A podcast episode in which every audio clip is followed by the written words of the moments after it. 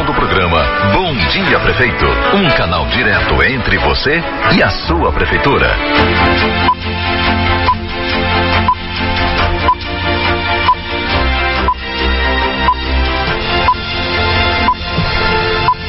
Dia, Maceió. Bom dia para você que mora em algum dos 13 municípios que fazem parte da nossa região metropolitana.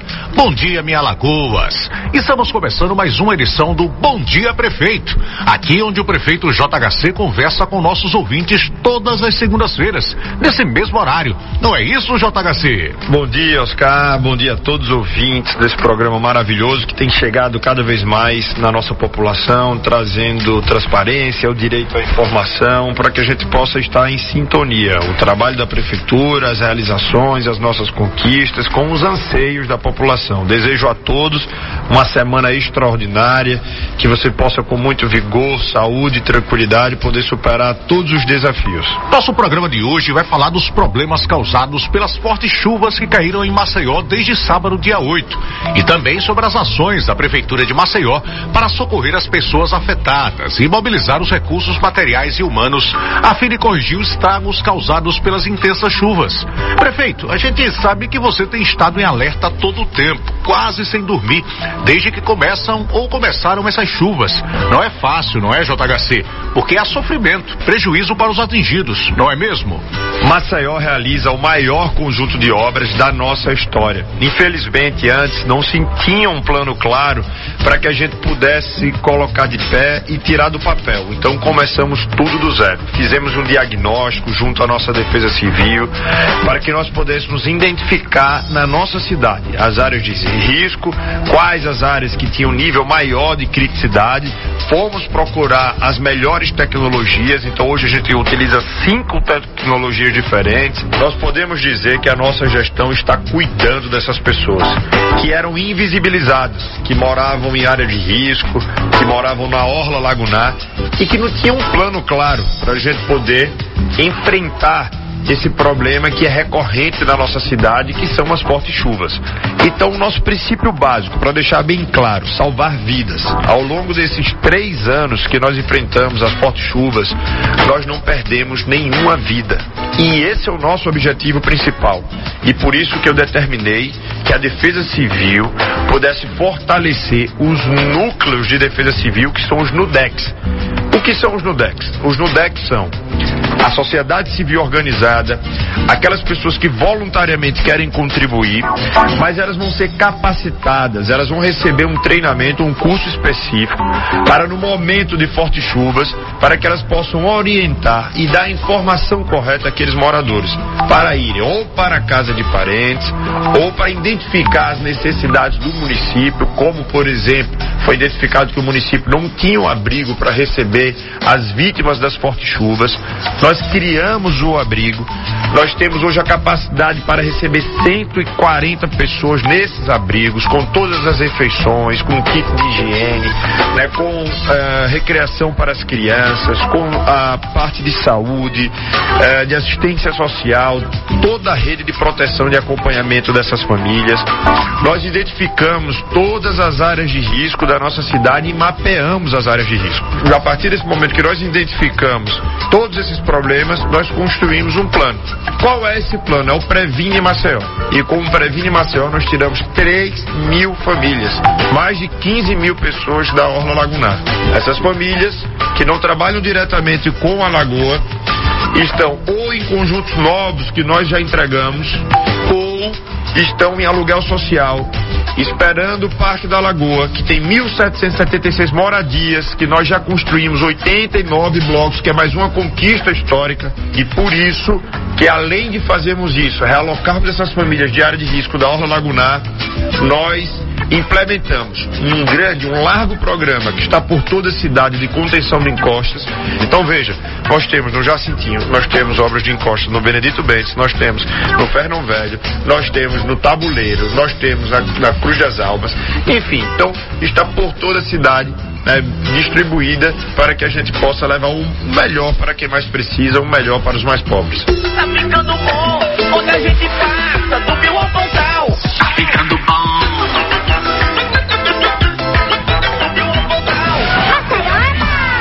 É importante registrar, JHC, que além da prefeitura haver mobilizado todos os seus recursos materiais e humanos para socorrer as vítimas e fazer a cidade voltar o mais rápido possível à normalidade nessa situação de emergência, muito mais foi feito anteriormente para evitar uma situação pior, como desobstrução de galerias, barreiras e encostas, entre outras ações.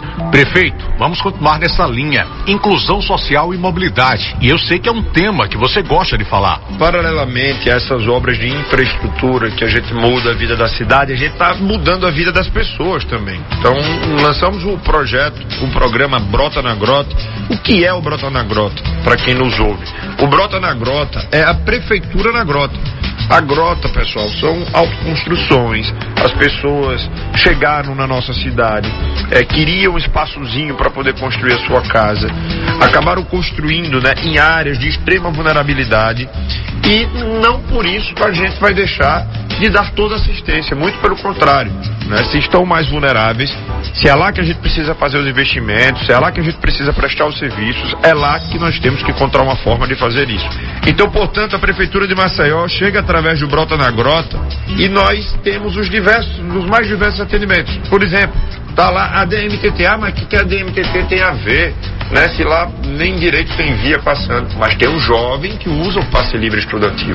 Mas tem o desempregado que não sabe, às vezes, que ele tem direito à passagem gratuita, que é um programa da prefeitura, e nós fazemos o cartão dele, vamos, e ele vai ter direito àquelas passagens né, todos os meses. Então, todos esses investimentos que levam qualidade de vida, bem-estar e proteção social a essas pessoas, ele é fundamental, porque não só basta mudar fisicamente, mas a gente precisa fazer uma reforma de mentalidade e a gente precisa também cuidar das pessoas. É isso, prefeito. Levar em conta as pessoas e suas necessidades. Já que estamos falando em ações socioafetivas, o Corujão da Saúde também tem sido muito elogiado. O Corujão da Saúde é muito bem avaliado. É um programa especial para mim, porque foi uma proposta que nós apresentamos ainda durante o período eleitoral.